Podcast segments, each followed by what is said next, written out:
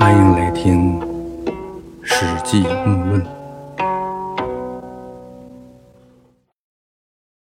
这《太史公子序列传》中呢，还记述了司马迁的父亲司马谈所研究的六家要旨。这是对当时的各大学派啊，包括阴阳家、儒家、墨家、名家、法家和道家的论述。他赞扬了道家，批评了另外的五家学派，论述的非常精要。这就是论六家要旨。这部分内容呢，占了太史公子胥挺大的篇幅，应该是子胥里面非常重要的论述。为什么这么说呢？就是我们现在想啊，那时候哎，特别是春秋以后，就没有什么能够统一所有人思想的那种大一统的思想体系啊。大家呢随便探讨，能成为一家之言就拿出来用啊，那是百家争鸣，百花齐放，各种学说是其此彼伏啊。各大学派也没有什么明显的分界，当然也谈不上什么学派啊，都是各说各的理儿。对别的思想有批评，也有认同，有肯定啊，也有否定，但是呢，都不能从整个的思想体系上进行划分和褒贬。也就是说呢，大家都是各行其事啊，各论其道，谁也不能说谁的思想都是哪一个派的。他们的这些主张都是为了达到这个太平治世的目的啊，都是拿来去影响当权者的啊，那些有思想的人。去游说那些主政的人，啊，让他们按照自己这一套理论来治国，啊，这也就是和这个柏拉图《理想国》中的哎那些情况是一样的，啊，我有自己的想法，有自己一套理论，然后我就去游说那些当权者，啊，让他们自己这一套来办，成功了，那影响就会很大，啊，扬名立万；失败了。那就被赶出来，甚至于呢被杀了。这其中呢就没有人来总结这些人的思想到底呢，他们相互之间有什么本质上的区别啊？他们彼此之间有什么内在的联系？也就是说，没有人给他们分个类、定个性。司马谈的这个六家要旨，就是把那时候社会上最主要的思想归纳一下，给他们分门别类，然后加以评价。那就论嘛，论六家要旨，这就像是以前没有植物分类学，那么大家呢好像都知道什么植物和什么植物是差不多的，应该属于一类，但是呢你很难讲这世界上还有哪些大的类别啊，也不能把所有的这些植物，哎，都各自属于什么类别进行分开。打个比方，大家都知道，说向日葵和白菊花虽然是大小颜色都不一样，但本质上它们都有一样的特性，哎，应该是属于一类的。但是呢，这又很难说全。还有什么植物是这一类的？另外呢，除了这个菊花呀、向日葵呀这些植物以外，到底还有什么和它们平行的一些关系的植物啊？以及这些花呀、树啊之间的关系啊？这很难说清楚。这个六家要旨呢，就是对当时的各种思想啊做了分类，给他们分成各个学派，并且呢，他这种分法和这种论述啊，大家呢都比较承认，能够通过这个论六家要旨，知道各大学派啊各自有什么相同不同，以及彼此之间有什么样内在的关系啊，特别是呢有什么优劣啊，哪一个好，哪一个坏。从这个意义上来说呢，就是司马谈，那他的确是站在了一个更高的维度，啊，来分析总结当时社会上，哎，绝大多数的观点，这就显得很高明、很独到，啊，也可以说这是开天辟地的。这对后世的影响当然也是非常巨大。然后就像有了植物分类学，那么后人呢就会很方便的在这个框架体系下，还深入的去研究。什么样的植物应该属于哪一类？这一类和那一类之间有什么关系啊？当然了，这思想上的东西，也就是哲学上的东西，和这个学科上的东西相比呢，它的作用啊，它的方法都是不一样的。现在来说呢，我们啊都有哲学，那大家都知道，首先就是把所有的思想都分为是唯心的还是唯物的啊，主观主义还是客观主义啊，然后再细分，辩证唯物主义啊，历史唯物主义啊，朴素的唯物主义呀，什么教条主义等等，这些呢，都是从这些大的框架下面一层层的把它分离下来。啊，其实呢，这与中国古代思想体系是另一种分类方法。啊，如果没有现在这个体系，那司马迁的体系，那一定会有啊更深更广的影响。再一点呢，就是当时这个汉武帝呢，他是靠儒学来治理国家的。虽然呢，他也是在用法家的一些思想，但起码呢，在名义上他是独尊儒家，啊，以儒家为主的。所以呢，这司马谈啊，在他这个《论六家要旨》里面啊，他更加突出道家的优势，把道家列为这六家中呢最好的一种。这实际上呢，他是继续承接了上几代皇帝啊，特别是他上两代文帝啊、景帝的这些治国的思想。西汉呢，自从这秦始皇就是焚书坑儒以后，还是以道家为主，哎，以道家为主要的治世思想治理国家啊，那就是主张无为而治啊，不是每天瞎折腾。他主张呢，就是回归道家为主，鼓吹道家。这司马谈呢，他敢这样评论六家学派，这在意识形态上来说呢，应该是呢，他会受到当朝主流意识的排斥的。啊，所以他司马迁，他也就是通过他父亲司马谈论六家要旨啊，不是他的，他父亲反正已经去世了。这个司马谈呢，他根据要旨，把各大思想分为各家各派。啊，概括不同的思想学说，纵论各大学说的核心要点，啊，谈的呢很简要，有的地方呢可能偏激一些。啊，老木呢在哲学上面只是一个皮毛而已，在这里只是想告诉你，《论六家要旨》这部分内容虽然是千八百字，但这部分内容是非常有思想、有内涵，啊，对于中国古代哲学思想是一个很概要的一种分析和总结。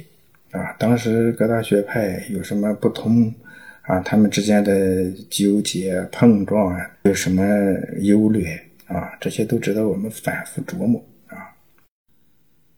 这六家要旨呢不长，老木呢在这里比较主观的对六家要旨中的这些论述啊进行整合梳理。这个学派呢，它的主要思想是这样子的啊，先说阴阳家。嗯，这个阴阳家呢，后世的人认为像齐国的那个邹衍啊，邹子，他呢就讲阴阳五行，啊，一阴一阳之为道，啊，这个金木水火土，木生火，火生土，土生金，金生水，水生木，啊，水克火，火克金，金克木，木克土，土克水，哎，这些讲究天象和五德的演变，啊，这个呢。很有意思，说的是阴阳家。其实呢，你像这些一阴一阳，这为道，这也是与道家的关系很密切。书中说，阴阳家认为四时八位、十二度和二十四节气各有一套时宜和谨记的规定。啊，顺其者昌，逆其者不死则亡。阴阳家注重吉凶祸福的预兆。啊，谨记和避讳有很多，使人受到束缚，并且呢有所畏惧，这呢未必是对的。但阴阳家关于一年四季运行顺序的道理，春生、夏长、秋收、冬藏，这是自然界的重要规律啊！不顺应它，就无法制定天下的纲纪，这方面呢是不可丢弃的。关于儒家，啊，儒家呢，这些人，孔子这就不用说了，啊，还有那个倡导浩然正气的孟子，啊，还有荀子，啊，荀子他说：“不积跬步，无以至千里；不积小流，无以成江海。”啊，这些多数人都知道。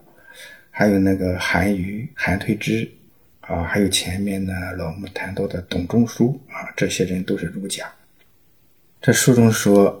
儒家以诗书易礼春秋乐等六艺为法式，而六艺的文本和世传以千万计啊，太多了。几代相继，不能弄通其学问；有生之年，不能穷其礼义。所以说，儒家学说广博，但书少抓住要领，啊，花费了力气，且很少有功效。啊，那意思就是说，这个儒家这个学派啊，他的主张啊，难以完全的遵从。儒家认为，君主是天下的表率，君主倡导啊，臣下应和。君主先行，臣下随从，啊，这样一来，君主劳累而臣下却安逸，舍弃刚强与贪欲，去掉聪明智慧，将这些放置一边，而用智术来治理天下。精神过度使用就会衰竭，身体过度劳累就会疲倦，身体和精神受到扰乱，不得安宁，且想要天地更长久，则是从未听说过的事儿。这也就是说呢，儒家不好啊，难以实施。就算你硬的推行它呢，也就是会让自己弄得身心疲惫，哎，事倍功半。然而，他所序列君臣父子之礼、夫妇长幼之别，即使百家之说，也是不能改变他的。那意思就是说，那些君君臣臣、父父子子的那些事儿，哎，大家都应该承认这些东西。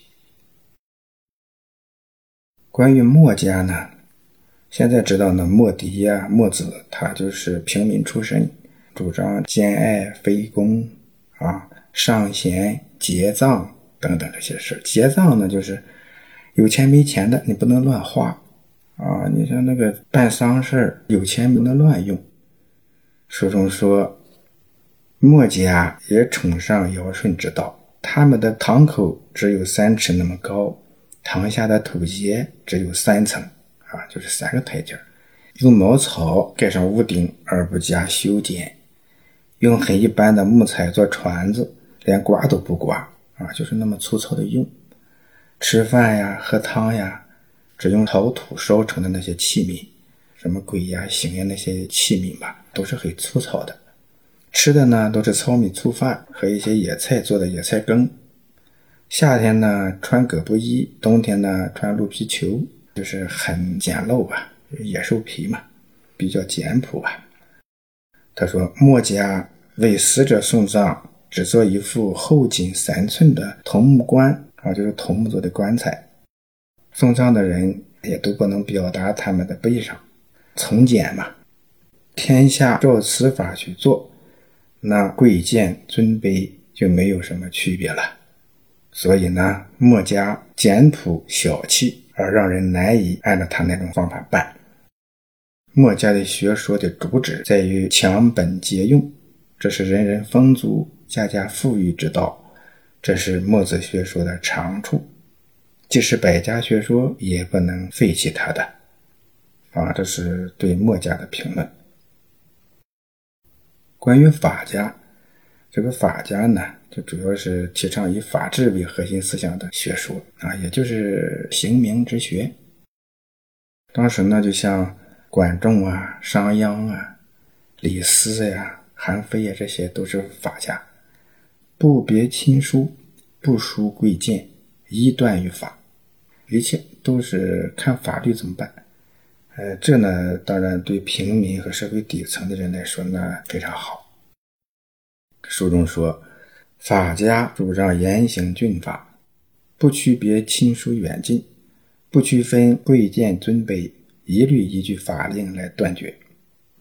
这样的话呢，亲亲属、尊长上的恩爱关系就断绝了。啊，所以说法家是严酷而且刻薄寡恩的，可作为一时之计来实行，却不可常用。